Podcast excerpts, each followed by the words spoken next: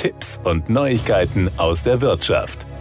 Die Energiepreisbremsen benachteiligen Verbraucher, die kürzlich in einen günstigen Strom- oder Gastarif gewechselt sind. Wer am 1. März zu einem Preis oberhalb der Preisbremse beliefert wurde, bekommt die Entlastung für Januar und Februar. Wer dagegen kurz vor oder an diesem Stichtag in einen günstigen Vertrag gewechselt hat, hat seinen Anspruch auf den Rabatt für Januar und Februar verloren. Das hat das Bundeswirtschaftsministerium gegenüber dem Geldratgeber Finanztipp bestätigt. Preisbewusste Verbraucher werden durch eine Gesetzeslücke um einen oft dreistelligen Betrag gebracht. Eine Münchener Familie, die zum 1. März aus der Grundversorgung in einen Gastarif knapp unterhalb von 12 Cent pro Kilowattstunde gewechselt ist, kostet diese Ungerechtigkeit über 200 Euro, rechnet Energieexperte Benjamin Weigel von Finanztipp vor. Obwohl ihnen im Januar und Februar noch hohe Kosten entstanden sind, fallen sie nun durch das Raster der Preisbremse. Weder der bisherige noch der neue Energieanbieter ist verpflichtet, den Rabatt auszubezahlen. Bei der Gaspreisbremse etwa bekommen ihn nur Verbraucher, die am 1. März mehr als 12 Cent pro Kilowattstunde bezahlen mussten.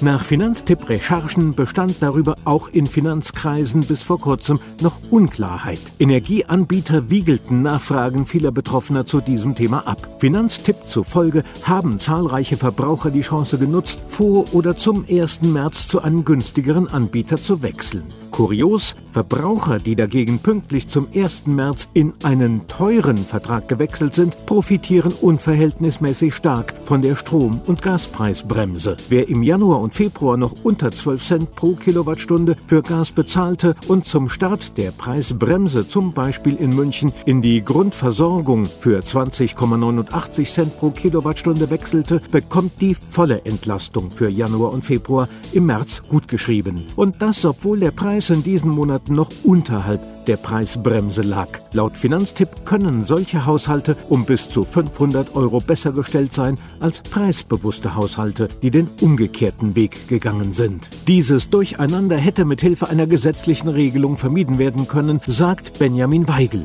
Da mit dem 1. März der entscheidende Stichtag mittlerweile verstrichen sei, ändere sich an der momentanen Empfehlung nichts. Ein Wechsel in einen günstigen Strom- oder Gastarif unterhalb der Preisbremse mache sich nun bezahlt. Das waren Tipps und Neuigkeiten aus der Wirtschaft.